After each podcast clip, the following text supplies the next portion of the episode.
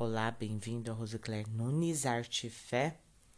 Estou na série Paz e Harmonia e o episódio hoje é o número 11 com o tema Como enfrentar o mar de dificuldades e ter paz.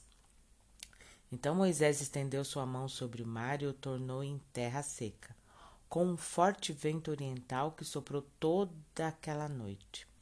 As águas se dividiram e os israelitas atravessaram pelo meio do mar em terra seca, tendo uma parede de água à direita e outra à esquerda.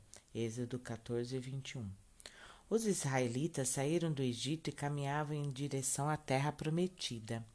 Deus havia enviado as dez pragas sobre os inimigos, mas mesmo assim, Faraó estava obstinado a destruí-los e saiu em perseguição com seu enorme exército.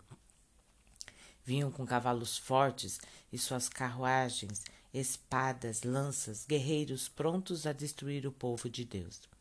Do lado de cá, um povo que acabara de sair da condição de escravo, quatrocentos anos de escravidão, e o que um escravo sabia fazer nessas condições a não ser fugir? Apressados, seguiam em frente, temerosos por suas vidas, e eis que surge um enorme obstáculo o mar. E agora? Atrás o exército de Faraó, e à frente o Mar Vermelho e suas águas agitadas. Não tinham como prosseguir. Os israelitas desanimaram e começaram a reclamar. Esqueceram das maravilhas e milagres que Deus acabara de fazer enviando. Há pouco presenciaram o poder de Deus e não tiveram fé para entender que sim, eles estavam diante de um mar, mas fora Deus que criara todas as coisas, inclusive o mar. Os israelitas chegaram ao ponto de pedir a Moisés para que os deixassem voltar a ser escravos para não morrerem no deserto. Mas Moisés disse: Não tenham medo, fiquem firmes e vejam o livramento que o Senhor lhes trará hoje. O Senhor lutará por vocês, tão somente acalmem-se.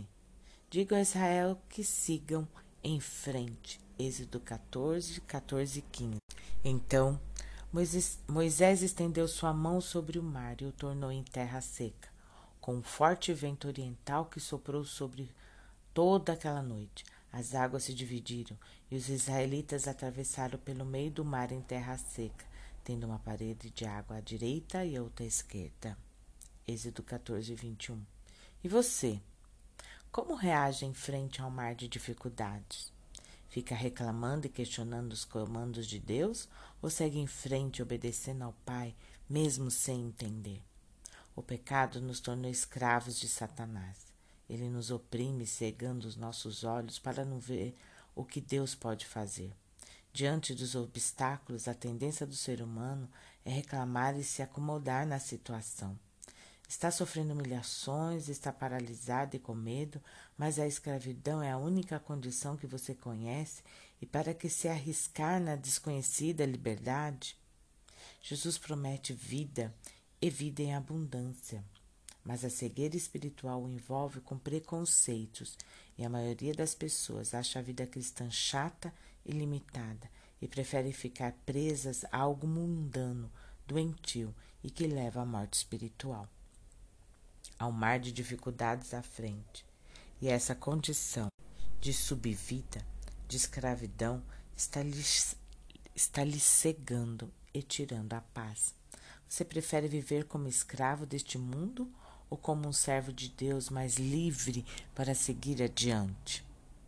Jesus está estendendo a sua mão para ajudá-lo a continuar e sair da escravidão do pecado e desfrutar das bênçãos de segui-lo e obedecê-lo. Ele abre o mar para que você passe com seus pés a seco, que com segurança, mas ele não o obriga. A escolha é sua de segurar suas mãos e chegar à terra prometida ou voltar à escravidão do Egito. Vou orar por você. Pai querido, nós te agradecemos porque nós te conhecemos.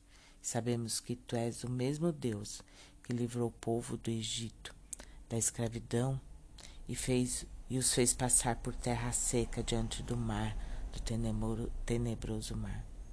Nós sabemos que tu tens o mesmo poder E eu te peço que o Senhor escute essa vida e que toque no seu coração para que queira largar as coisas da escravidão, do pecado, do Egito, daquela falsa segurança e que abra os olhos dessa pessoa para enxergar a, a beleza da liberdade em Cristo, a passar esse mar de dificuldades e ter paz.